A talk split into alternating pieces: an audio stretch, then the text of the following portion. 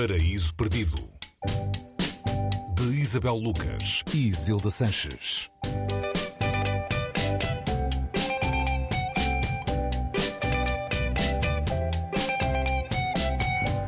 Olá, bem-vindos. Paraíso Perdido de regresso, então, depois da habitual pausa em agosto. Espero que estejam com vontade de mais leituras, porque a Isabel Lucas tem novas sugestões para nós. Olá, Isabel. Olá, Isilda. Que tal essas férias? Não foram férias, eh, mas eh, vão ser ainda. Não sei se tu, durante as férias, costumas pôr leituras em dia. No teu caso, se calhar isso é mais uma questão de trabalho do que propriamente de lazer.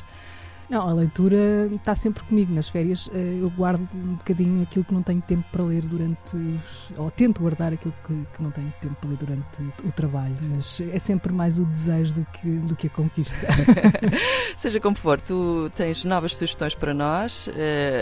Hoje, para este regresso de férias, uh, trazes um livro sobre um filme. Sim. A Conquista do Inútil, de Werner Herzog, um livro editado pela Tinta da China. Herzog é um dos mais importantes cineastas alemães, é conhecido por filmes como A Guerra, o Wojciech, o Grizzly Man ou Fitzcarraldo. Na verdade, esta conquista do inútil é uma espécie de diário escrito por Herzog durante a rodagem de Fitzcarraldo, uh, que aconteceu entre 79 e 81. O filme conta a história de um, como dizer, um barão da borracha megalómano e as suas aventuras na selva amazónica.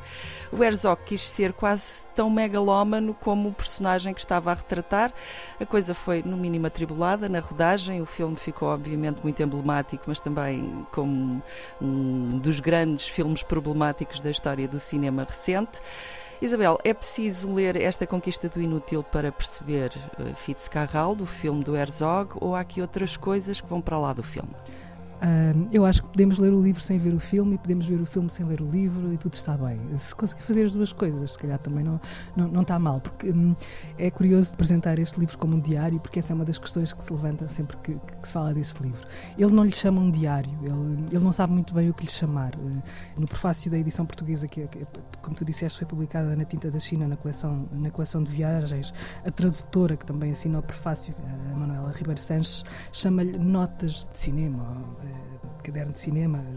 E, e, e, o, facto o que acontece aqui são, isto não, não é bem um diário, mas ficamos a saber o que, que aconteceu desde, desde o momento em que ele sai de São Francisco rumo à Amazónia e depois uh, os países que atravessa, os uhum. lugares para onde vai, as pessoas com quem, com quem contacta e todos os episódios que se passam ali durante aquele tempo até que o caderno é, é, interrompido e só passados 20 anos é que o Herzog volta a estes, estas notas e tem uma dificuldade imensa. Ele, para já a dificuldade de, de, entender a letra, porque ele diz que a letra está muito miudinha e já não é a letra que ele tem uh, passados. Isto é em 2000 e, 2004, portanto, quando. São quando 20 anos notas, depois, não é? São mais, sim, mais de 20 anos depois. Uh, muita coisa se passou e ele já teve tempo para digerir tudo o que aconteceu. Mas, como disseste, este filme é um filme que ficou para a história do cinema, que ficou para a história de, também, sobretudo, da carreira do próprio Herzog, que faz, faz parte da, da chamada escola, nova escola de cinema alemão, com o Fassbinder e com. Um, Wim Wenders, não é?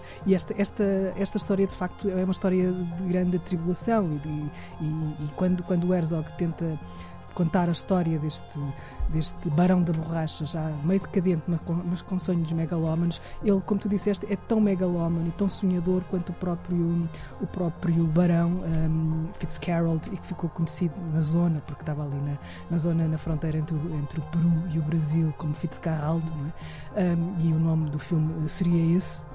Toda, todas as atribulações para já que ele teve quando, quando, só para contar o, o, episódio central do filme, é que o Barão Fitzcarraldo quer uh, levar um, um barco a vapor. a vapor com umas dimensões uh, substanciais por um istmo muito estreito numa pequena povoação, uh, numa pequena cidade do, do Peru chamada Iquitos, e, e, quer construir nessa, nessa cidade uma ópera à imagem de Manaus, portanto, uma grande casa de ópera.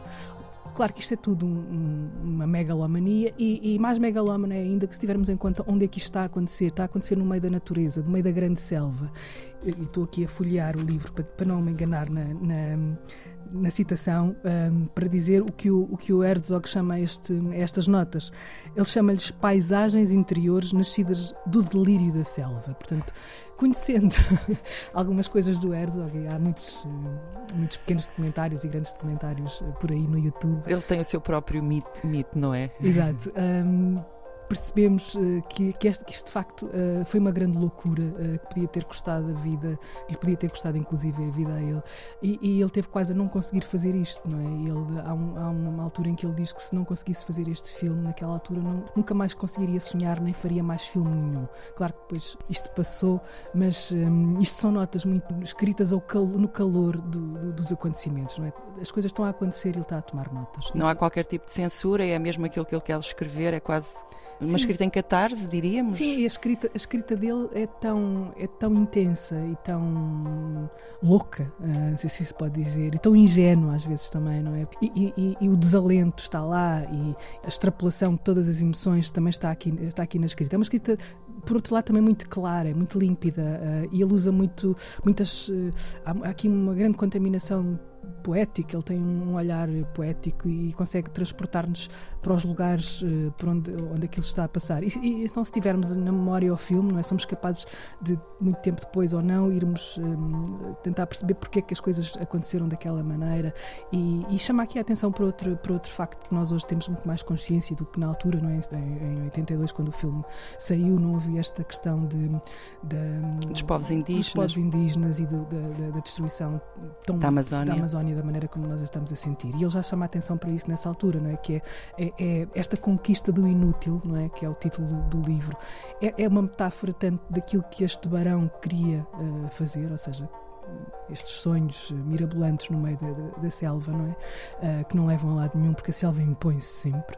Uh, e é, aquilo, é uma chamada de atenção para aquilo que, que, está a acontecer, não é? O homem continua a querer domar aquilo que é, que é impossível domar, uh, e numa escala ou noutra, seja na escala amazónica, seja na escala global, não é? Um, é a selva ou a natureza vão acabar por. Um, por ditar uh, as suas regras. E, portanto, esta loucura uh, que, aqui, que aqui existe também nos leva um bocadinho para a demência um, que estamos a viver hoje, ainda por cima numa, numa altura, numa semana onde se está a comemorar os 200 anos de independência do Brasil. Não é? é, é esta questão é, é premente hoje. Muito oportuna então esta sugestão de Isabel Lucas, hoje A Conquista do Inútil, de Werner Herzog, edição da Tinta da China, numa tradução de Manuela Ribeiro Sanches. Uh, fica também a sugestão, podem ler o livro e ver o filme, ou ver o filme e ler o livro. Obrigada, Isabel. Obrigada, Isabel. Até para a semana.